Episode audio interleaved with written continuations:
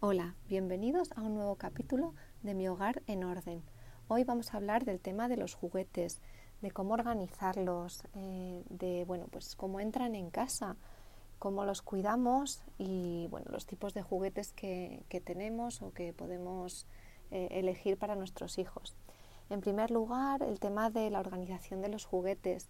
Yo uso un, pues, muebles con cubículos porque es muy fácil de separar el, tipo de juguete, la temática y es una forma pues, muy visual de hacerlo porque además uso pues, cestos abiertos por encima y, el niño pues, puede retirar los cestos o, o, acceder directamente al juguete si es un camión grande o lo que sea pues accede muy fácilmente y a una altura razonable. Además el riesgo de que vuelquen es mucho más bajo por supuesto y bueno, pues eh, es la forma que tenemos en casa. Como los cubículos son limitados, pues lo que hacemos es, eh, o lo que hacía inicialmente era rotar los juguetes. Tenía unos eh, cajones grandes con tapa metidos en el armario y pues usaba o tenía tres temáticas en las que separaba los juguetes. Una era el tema de transportes, tenía ahí pues los coches, las excavadoras, libros sobre, pues igual sobre transportes, eh, algún puzzle muy sencillo, eh, etcétera, de esa temática. Luego tenía la temática de animales, porque hay un montón de juegos de niños y de juguetes que, tiene temática de animales, entonces intenté meter pues todo ahí, igual cuentos de animales, puzzles de animales, el juego de pescar, eh, todo este tipo de cosas, ¿no? Y luego por último tenía un cajón que era de vida diaria, de vida cotidiana, pues igual muchos cuentos, eh, pues temas de, pues de cocinitas, de dar de comer, de muñequitos, el, kit de doctor, ¿no? todo ese tipo de cosas, pues entraban en ese cajón de vida diaria o vida práctica o, o, o de... Ahí tiene un nombre. Bueno, no me sale el caso, ese estilo de juguetes, ¿no? Eh, y eh, los iba rotando según pues veía que el niño pues se cansaba o que sacaba mucho los juguetes no, es que no los volviera a guardar porque también este, tengo un hijo de tres años y medio y obviamente pues cuando estamos hablando de la rotación era mucho más pequeño. Pero que ves que, que apetece un cambio y cuando sacas un cajón nuevo y cambias los juguetes pues empieza a sacarlo todo a verlo todo todo le emociona no entonces esa es un poco la eh, la rutina de, la rotación y el efecto que tienen los niños, porque es verdad que se olvidan de lo que tienen y lo tratan como si fuera nuevo. Cuando son luego un poco más mayores sí que te piden a veces alguna cosa que está guardada. Me ha pasado pues que mi hijo me ha pedido el Mr. Potato cuando estaba guardado y eh, pues nada, lo he sacado, ha jugado con él y a veces pues se vuelve a olvidar y lo guardo o lo dejo ahí una temporada con el resto de juguetes hasta que vuelvo a rotarlos. ¿Cómo, eh, bueno, pues eso es una forma en la, que, en la que organizo los juguetes.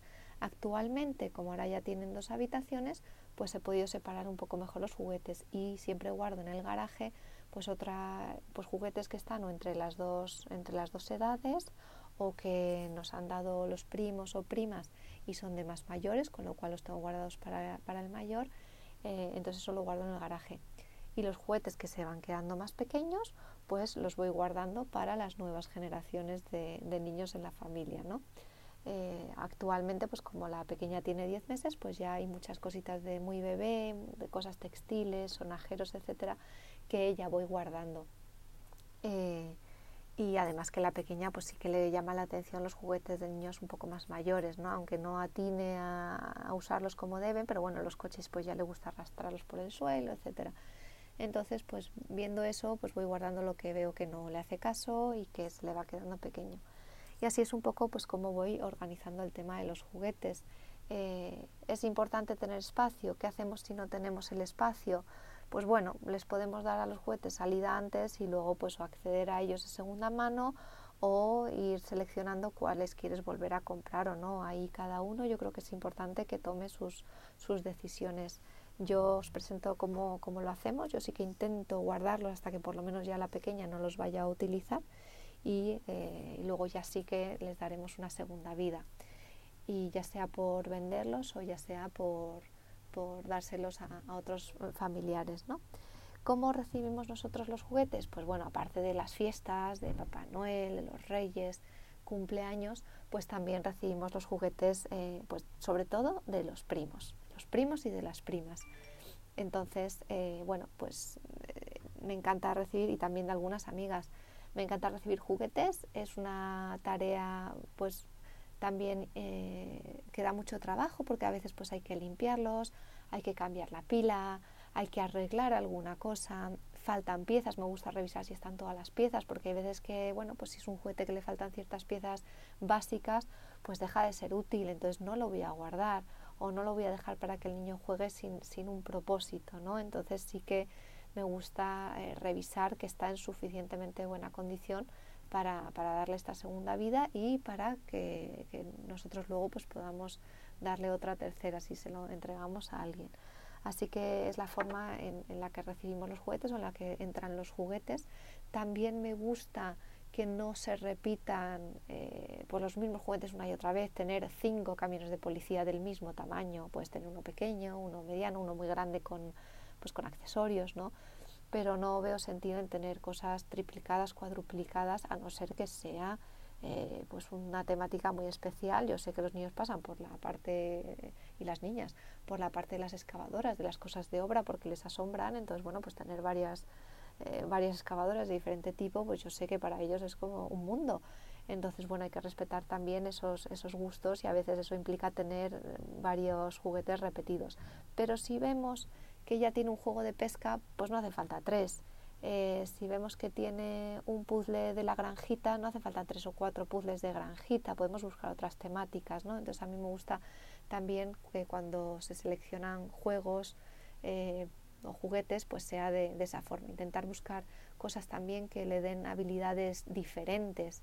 Unos pues que sean de motricidad fina, otros que sean pues de montar, de imaginación, otros que sean pues más de lógica, ¿no? Eh, otros que sean pues de vida cotidiana, como puede ser pues tener muñequitos o una casita, cosas así, ¿no? Que le vayan a, ir dando diferentes habilidades. Entonces, bueno, pues requiere un poquito de pensar qué vas escogiendo y de educar también a la familia en, que, bueno, pues que los regalos sin ton ni son no tienen sentido porque van a ocupar espacio, van a añadir caos a nuestro hogar. Al final los que vivimos ahí somos nosotros, los que tenemos que ordenar la casa pues probablemente también seamos nosotros y eh, bueno, pues creo que también hay que hacer conscientes a la familia, es algo que a mí me ha gustado hacerlos desde el principio, eh, para que bueno, pues que si van a regalar algo, si pueden preguntar primero, pues mejor, porque así eh, pues podemos darle a, nuestros hijos pues las cosas que le puedan faltar y si no necesitan nada, pues igual preferimos pedir unos zapatos que también creo que, son temas importantes de tener en cuenta, ¿no? que, que, vayan cambiando las tallas tan rápido de todo, de ropa, de abrigos, de, de todo, ¿no? Y, entonces, pues bueno, podemos buscar regalar de otra forma.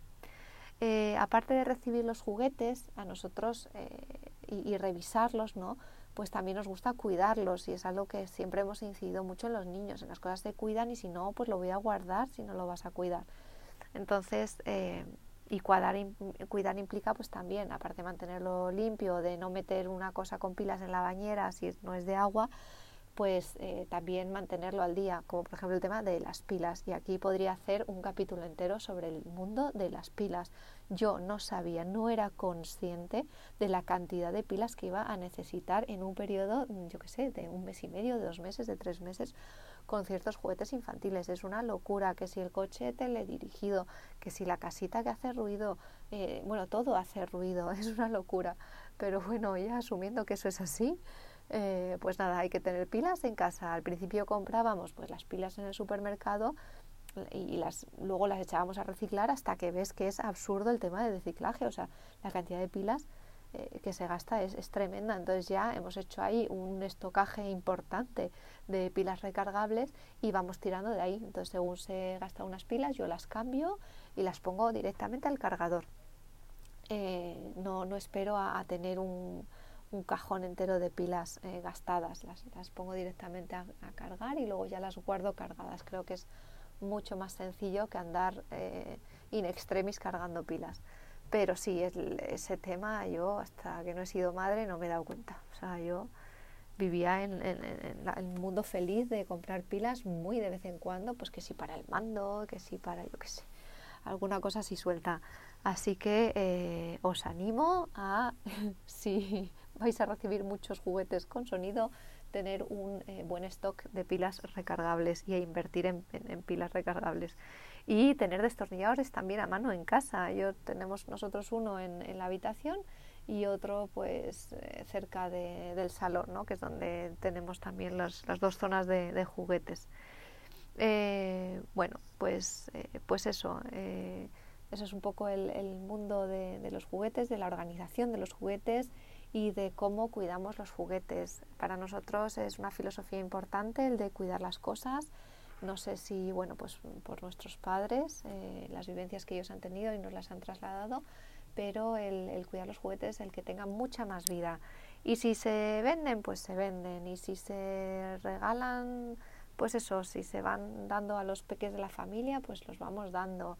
Eh, entonces, bueno, pues eh, aceptar eso, que, los juegos rotan, que tienen vida, que tienen mucha vida que dar y muchos juegos. Y los niños, pues la verdad que no son muy quisquillosos a la hora de si son nuevos o no son nuevos. lo que les gusta es la novedad de, de, una cosa distinta con la que jugar, ¿no? que a veces se cansan de todo lo que tienen en casa, sobre todo, no sé si os habéis fijado, después de tres o cuatro días de lluvia, de estar muy encerrados o de estar enfermos en casa, eh, se vuelven un poco locos con los juguetes y hay que cambiar un poco de escenario. Entonces, pues todo el tema de la rotación y eso creo que, es muy refrescante para, los niños.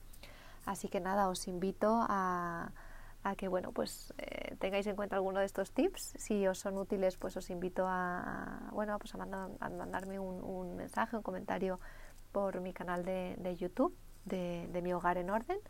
Y, nada, estoy aquí disponible para lo que necesitéis eh, nos vemos en la próxima y muchísimas gracias por haber estado aquí. Nos vemos en el próximo capítulo.